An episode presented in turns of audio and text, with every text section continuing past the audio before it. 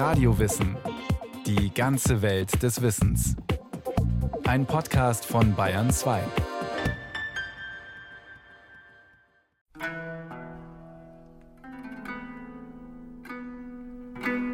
Dann sprach Gott, lasst Menschen machen, ein Abbild von uns, das uns ähnlich ist.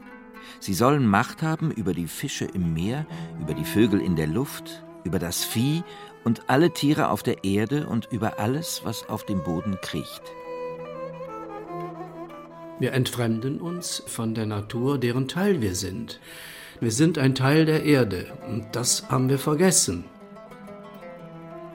Und Gott segnete sie und sprach zu ihnen, Seid fruchtbar und mehrt euch und füllt die Erde und macht sie euch untertan und herrscht über die Fische im Meer und über die Vögel unter dem Himmel und über alles Getier, das auf Erden kriecht. Ich finde das sehr beglückend, dass viele Leute das jetzt neu entdecken, wo sie mit der Natur, zu der wir gehören, aus der wir kommen und in die wir im Tod wieder hineinsinken, dass sie in diese Natur sich zurücktasten. Wir sind ein Teil der Erde. Natur, was ist das überhaupt? Pflanzen und Tiere, Steine, Sandwüsten und Ozeane? Und ist der Mensch nicht zuletzt auch ein Teil der Natur? Wenn ja, warum zerstört er sie in nie dagewesenem Ausmaß und beraubt sich dabei seiner Lebensgrundlage? Natur ist eine Ableitung des lateinischen Wortes natura. Das wiederum entspricht dem frühgriechischen Wort physis. Physis ist der Prozess des Werdens, des Wachsens, des Blühens oder Aufgehens. Der Kosmos, das Sein im Ganzen, das ist die Natur. Diese Auffassung wurde von den vorsokratischen Naturphilosophen vertreten, zu denen vor allem Heraklit, Leukipp und Demokrit zählen. Diese These steht damit am Anfang der europäischen Philosophiegeschichte. Die Weite des Himmels, die Weite des Kosmos, tags die Sonne, nachts die Sterne, also Erfahrung der Weite, ja, und Erfahrung des Ursprungs. Also ich habe immer das Gefühl, dass ich dann an meinem und unserem Urgrund war. Dann bin ich wieder verwurzelt. Die Natur als Inspiration, als Erdung, als Lehrmeister, als Spiegel des Lebens. Das beschreibt der Theologe Gerhard Dahne in seinem Buch Im Garten kannst du Gott begegnen. Nichts ist starr, sondern ist in ständiger Bewegung. Alles fließt, alles wandelt sich ständig. Sagt Heraklit. Er ging als erster Naturphilosoph um 500 v. Chr. von einer Welt aus, die ewig entsteht und vergeht, die dem Wandel unterliegt, sich in Rhythmen und Zyklen abspielt. Etwas, das heute, rund 2500 Jahre später, völlig abhanden gekommen zu sein scheint. Und da wir unser menschliches Projekt, unsere Zivilisation, unsere Ökonomie, unsere Kultur immer völlig unabhängig von diesen Lebenszyklen sehen, verstört uns das natürlich als Zivilisation. Das erinnert uns immer wieder daran, dass es am Ende dann doch auf all das nicht ankommt, was wir geschaffen haben. Dr. Andreas Weber, Philosoph und Theologe. Einer derer, die heute dringend mahnen, sich stärker wieder mit der Natur zu verbinden sie nicht nur rational zu begreifen, sondern sie mit allen Sinnen zu fühlen. Wir sind Teil eines gemeinsamen Stoffwechsels, aber wir sind eben auch Teil eines gemeinsamen seelischen Austausches. Und ein einzelnes Wesen braucht auch andere, um seine seelische Identität aufzubauen, um seine Selbsthaftigkeit aufzubauen. Und die Natur, das ist so etwas wie ein Spiegel nicht des Menschlichen, sondern des Körperhaften und Emotionalen. Und wenn es das gar nicht mehr gibt, dann gibt es nämlich am Ende nur noch die menschlichen Kontrollgesetze. Die Wurzeln des menschlichen Bedürfnisses, die Natur zu kontrollieren, ihre Gesetze bis ins kleinste Detail zu begreifen, liegen womöglich bereits im vorsokratischen Atomismus. Die Natur mit all ihren Lebewesen muss bis ins kleinste Teilchen zerlegt werden. Diese rein quantitative und materialistische Naturbetrachtung scheint das Fundament zu sein für die überwiegend technische Naturbeherrschung unserer Zeit. Wir können eine Welt ja nur beherrschen, wenn sie sich komplett determinieren, analysieren und kontrollieren lässt. Wenn sie eine unberechenbare, unbegreifliche Eigendynamik hat, dann können wir sie ja nie kontrollieren. Also setzen wir uns hin und sagen, okay, jetzt machen wir den Job Gottes besser, Und dafür setzen wir jetzt mal voraus, dass alles komplett berechenbar ist. So können wir den Tod besiegen. Die Ratio, der menschliche Geist, kontrolliert und begreift alles. Platon ordnete die Natur dem Reich der Ideen unter. Die Ideenwelt, das war die Welt des zeitlos Vernünftigen. Aus reiner Vernunft wurde der Kosmos von einem Schöpfergott nach dem Vorbild der Ideen geschaffen. Das ist ein langes Projekt, ein altes Projekt. Da trifft sich das antike Griechenland mit seiner Rationalitätsidee mit der christlichen Erlösungsidee. Das ist ja vielfach nachgezeichnet worden. Also Paulus und Plato tun sich zusammen. Und los geht's. Heute, weit mehr als 2000 Jahre nach Platon und Paulus, hat uns der Wahn, die Natur kontrollieren und beherrschen zu wollen, in eine verheerende Situation gebracht. Ozonloch leergefischte Meere, Klimaerwärmung, Plastikmüllberge in den Meeren, giftverseuchte Böden durch riesige pestizidbelastete Monokulturen, Agrarwüsten ohne Insekten, ohne Vögel, abgeholzte Regenwälder, Dürren, Überschwemmungen, Tornados. Größtes Artensterben seit 65 Millionen Jahren. Der Mensch wollte die Natur bändigen. Die Schäden dafür summieren sich nun ins Unermessliche. Und weil der Mensch so massiv in die Struktur der Erde eingegriffen hat, durch Versiegelung der Landschaften, durch Tunnel, Deponien, unterirdische Atombomben, haben Wissenschaftler sogar eine neue geologische Epoche ausgerufen, das Zeitalter des Menschen, auf Griechisch Anthropozän. Bereits mehr als drei Viertel der Landoberfläche der Erde ist künstlich umgestaltet meint der Geograph Earl Ellis von der University of Maryland. Der Größenwahn des Menschen, die Vorstellung, er könne gottgleich agieren. Doch es gibt auch andere Stimmen, und die werden immer lauter. Der Mensch kann nicht getrennt von allem Leben agieren. Alles, was der Mensch der Natur antut, tut er sich selbst an. Denn auch er ist ein ökologisches Wesen. Doch warum leugnet er das so vehement? Darüber rätselt auch der Philosoph und Biologe Andreas Weber. Ich habe auch kein Datum anzubieten, wann das Übel seinen Lauf nahm. Es ist auch die Frage, warum war das eigentlich so? Wieso gab es eine Million Jahre Menschen ungefähr unseres Kalibers, jetzt wenn wir mal Homo erectus mit einrechnen, und wieso ist es plötzlich anders geworden? Eine interessante Hypothese besteht darin, dass wir Menschen immer schon die Tendenz hatten, das zu verbrauchen, was uns leicht zugänglich war. Der Mensch hat die Natur schon immer für sich genutzt, sie sich untertan gemacht, als Quelle für Nahrung und Kleidung, Energie, Baustoffe und Medizin. Das ging so lange gut, wie er gerade so viel entnommen hat, dass sich die Erde wieder regenerieren konnte. Dieses sensible Gleichgewicht ist schon lange gekippt. Erstes Problem. Die Weltbevölkerung explodiert. Stand 2015-2016 rund 7,5 Milliarden. Prognose für das Jahr 2100 über 11 Milliarden. Das ist weitaus mehr, als die Erde mit ihren natürlichen Ressourcen ernähren kann. Wenn wir so weitermachen, brauchen wir im Jahr 2050 drei Erden. Sagt der WWF in seinem Living Planet Report. Zweites Problem. Wir sind zu gierig. Würden sich alle Menschen rein pflanzlich ernähren, gäbe es fast keinen Hunger mehr. Diese These vertreten viele Experten. Trotzdem, unsere Gier nach Fleisch ist enorm und wächst rund um den Erdball. Mit dem Ergebnis? Quälerische Massentierhaltung, Abholzung von Regenwäldern, erhöhter CO2-Ausstoß, Klimaerwärmung, Nitrat- und Pestizidverseuchte Böden. All das wissen wir, doch wir fühlen es nicht. Symptom einer strikten Trennung von Mensch, Tier und Natur? Eines mangelnden Gefühls an Verbundenheit?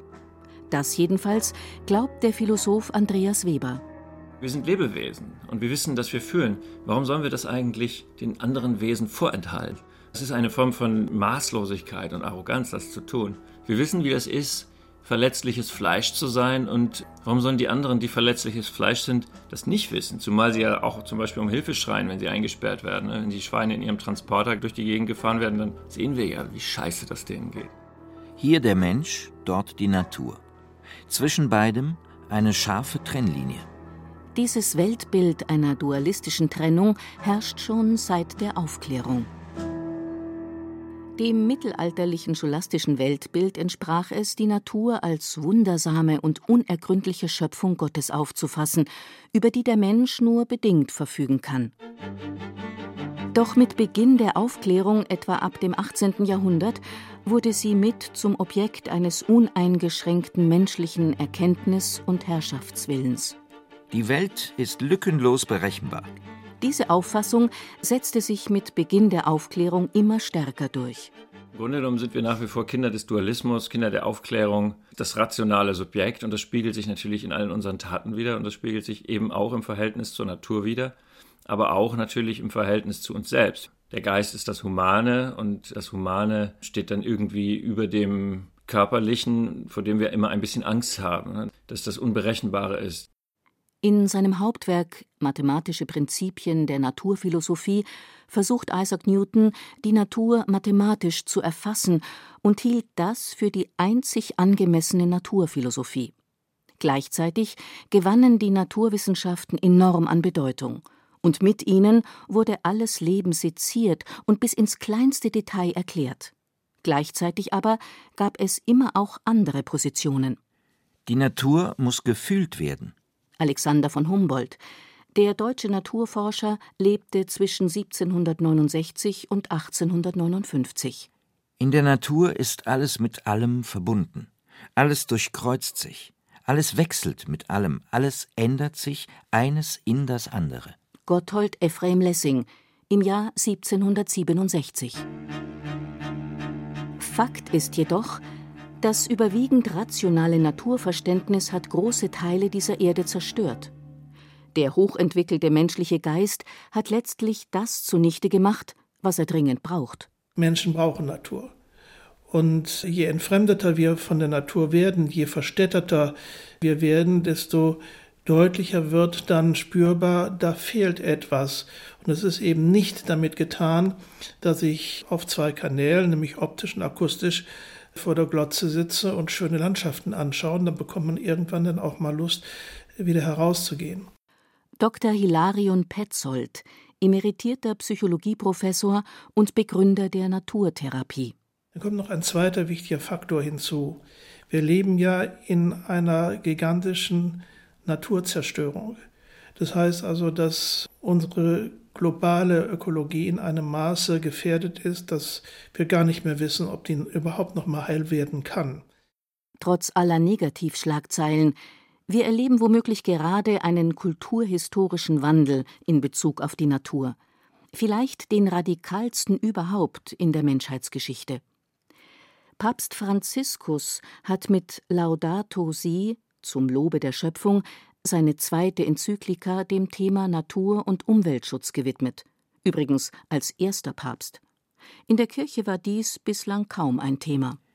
Sie verletzen die Erde, indem sie Wälder abholzen, Feuchtgebiete trockenlegen, Gewässer, Böden und die Luft vergiften. All dies sind Sünden, schreibt er sinngemäß. Papst Franziskus kritisiert, dass Menschen die biologische Vielfalt der göttlichen Schöpfung zerstören. Er plädiert für eine Religion der Verbundenheit. Die jahrtausendealte Trennung weicht auf. Aus Umwelt soll Mitwelt werden. Ein Ort, wo ich mich beschenken lasse, wo ich wieder hören lerne, hinsehen lerne, Zeit verschwende, zuschaue, staune, rieche, schmecke, also ein empfänglicher Mensch zu werden und nicht ein unablässig produzierender, sich behauptender, sich darstellender. Die kleinen und größeren Probleme und Problemchen treten zurück, wenn ich, wie heute Morgen, die Hummel beobachte, die in einem Krokus ihre Nahrung sucht. Und das einfach mal auf mich wirken lassen. Pantheismus so heißt die Auffassung, nach der Gott eins mit dem Kosmos und der Natur ist. Das Göttliche sei keine Person, sondern existiere demnach in allen Dingen, in allen Lebewesen. Dieses Göttliche, das Staunen lässt und Ehrfurcht erzeugt, findet sich auch dort, wo Religion keine Rolle spielt, etwa in trostlosen Hinterhöfen deutscher Großstädte. Ich sehe hier gerade eine Reihe Spinat und dazwischen kommt eine Reihe Ackerbohnen rein und daneben noch eine Reihe Spinat. Das sind zwei Kulturen, die sich gut ergänzen im Nährstoffhaushalt und wir gärtnern generell hier in Hochbeeten, weil wir die Erde des Grundstücks nicht nutzen können. Die Studentin Julia Wegenast gärtnert gemeinsam mit 20 anderen in einer Häuserschlucht inmitten der Großstadt. Kein Torf, kein chemischer Dünger. Das sind die Regeln dieser Urban Gardening Initiative. Projekte dieser Art gibt es in ganz Deutschland. Ein kleiner Schritt in Richtung Naturverbundenheit, ein Weg, zerstörte Natur wiederherzustellen, dort, wo sie viel zu lange abwesend war? Man wird ständig angehalten, mehr zu konsumieren, noch mehr Ressourcen zu verbrauchen. Und hier halten wir auch Dinge an und verwerten Dinge wieder und fangen halt an, in Kreisläufen zu denken. Und wir machen halt einfach. Wir warten nicht, bis die Politik was macht, weil die Politik ist immer reaktiv. Wenn man wirklich die Dinge schon verändert sehen möchte, muss man halt einfach anfangen. Doch es sind Nischenprojekte. Das Wissen um die gigantische Naturzerstörung ist zwar in der Mitte der Gesellschaft angekommen, doch dies hat kaum Konsequenzen. In zu vielen Straßenzügen summen keine Bienen, zwitschern keine Vögel mehr. Die Gärten wurden einfach zubetoniert. Und dies ist nur ein kleines Beispiel dafür, dass der Mensch das wenige, das er tun kann, einfach nicht tut. Das Sinnliche zurückgewinnen heißt die Erde wiederentdecken. So lautet ein Kapitel aus dem Buch Im sinnlichen Bann der Natur des amerikanischen Philosophen und Ökologen David Abram. Darin berichtet er von einem eigenen Erlebnis aus dem Jahr 1985, als ein starker Sturm die Energieversorgung seines Heimatorts lahmlegte. Ohne den Autolärm waren auch die Rhythmen der Grillen und die Vogelstimmen wieder deutlich zu hören. Vogelschwärme zogen in ihr Winterquartier nach Süden.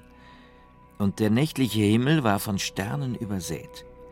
Nun, da ihre Augen nicht mehr durch den städtischen Lichtschein der Häuser und Straßenlaternen geblendet waren, sahen viele Kinder zum ersten Mal die Milchstraße. Durch diesen technischen K.O.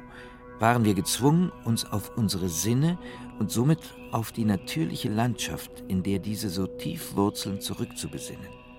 Mit einem Mal lebten wir wieder in einer sinnlichen Welt, die am Rand unseres Bewusstseins viele Jahre auf uns gewartet hatte. Bei den meisten überstressten Menschen haben wir den Verlust des rechten Maßes.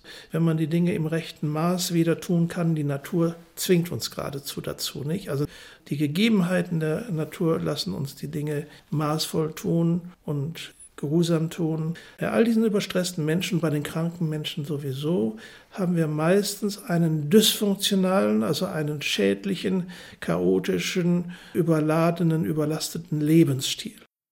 Hilarion Petzold leitet das Deutsche Institut für Garten- und Landschaftstherapie. Drogenabhängige oder Depressionspatienten sollen den heilsamen Kontakt mit der Natur erleben. Denn, so meint der Psychologe, Seelisch kranken Menschen fehlen Naturerfahrungen. Und wenn man eine heilende Haltung der Natur insgesamt gegenüber entwickelt, entwickelt man natürlich für sich auch eine Sensibilität. Das heißt also, Naturtherapie, so wie ich die verstehe, bedeutet nicht nur ein Caring, ein sorgsames, achtsames Umgehen mit der eigenen Natur, sondern auch eine Sensibilität der Natur insgesamt gegenüber, den Tieren gegenüber, den Pflanzen gegenüber und auch den Mitmenschen gegenüber. Der Mensch als ökologisches Wesen, eins, das nicht nur aus Körper, Geist und Seele besteht, sondern das einem großen Ökosystem entstammt, in dem alles mit allem verbunden ist. Diese Anschauung ist nicht neu. In einem rund 2500 Jahre alten buddhistischen Lehrtext heißt es unter anderem Den Wesen allen soll man Frieden wünschen, Glück für ihr Herz, Glück für ihr ganzes Leben. Wie immer die Gestalt der Wesen ist, ob klein, ob groß, ob lang, ob kurz, ob stark, ob schwach, ob grob oder ob zart, ob sie uns sichtbar sind, ob unsichtbar, sie alle mögen glücklich sein.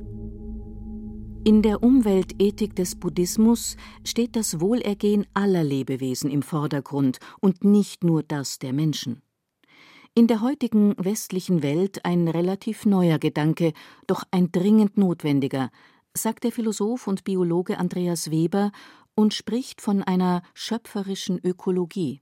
Die Natur ist nicht tot. Wir Menschen lieben sie, suchen sie und sehnen uns nach ihr. Wir spüren, dass uns der Spaziergang durch den Wald mit Frieden erfüllt, dass uns der Blick aufs Meer beruhigt, das Lied der Nachtigall bewegt. Wir Menschen brauchen die Natur und müssen sie bewahren. Wir müssen die Natur für unsere Seele retten. Und dennoch, so Andreas Weber, erklärt uns die Wissenschaft seit Jahrhunderten, dass unsere Freude an anderen Lebewesen eine sentimentale Illusion sei. Ökonomen können genau erklären, wenn jetzt dieses Feuchtgebiet trockengelegt wird und da wird was hingebaut, wie viele Arbeitsplätze das bringt oder wie viele Wohnungen da gebaut werden können etc. Das funktioniert in unserer Rechenweise, wie wir die Welt beschreiben, wahnsinnig gut. Das versteht jeder, aber es ist ganz schwer zu erklären, dass die Nussbäume, wenn sie nicht abgeschlagen werden, einem Glück stiften. Denn was ist dieses Glück? Was ist das eigentlich? Das ist so etwas wie volles im Leben sein, ja. Ganzes Existieren, in Freude existieren. Andreas Weber spricht von der Rückkehr des Gefühls, andere Philosophen von der Wiederentdeckung der Sinnlichkeit im Kontakt mit der Natur, vom Mitgefühl mit allem Lebendigen. Denn das, mit dem wir mitfühlen, mit dem wir uns verbunden fühlen, werden wir achten und bewahren. Ohne intakte Natur gibt es keine intakte Gesellschaft. Und wenn die Gesellschaft nicht intakt ist, dann gibt es auch keine gesunden Menschen. Das ist alles eine Einheit. Die Natur ist unsere Lebensgrundlage. Sagt der alternative Nobelpreisträger Dr. Michael Suko. Mein Leben ist untrennbar mit dem Leben der Welt verwoben. Meint der amerikanische Philosoph David Abram in seinem Buch Im Bann der sinnlichen Natur.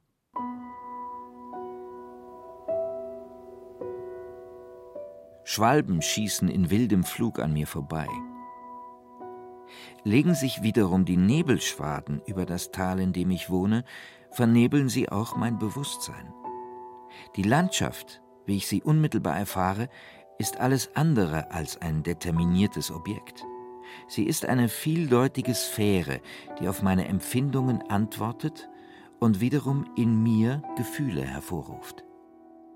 Ich glaube, dass es eine Stimme des Lebens in uns gibt, die über unsere Individualität hinaus Leben und Lebendigkeit wünscht. Und zwar für uns und für andere. Also eine Form von in unseren Körper eingeschriebener Idee, liebe deinen Nächsten wie dich selbst. Und die uns dann auch, wenn wir ihr folgen, zufrieden macht. Ganz von allein. Daran glaube ich.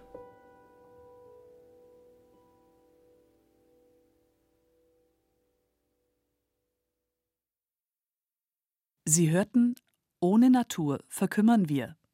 Der Mensch als ökologisches Wesen von Karin Lamsfuß. Es sprachen Ruth Geiersberger und Stefan Merki, Ton und Technik Roland Böhm, Regie Sabine Kienhöfer. Eine Sendung von Radio Wissen.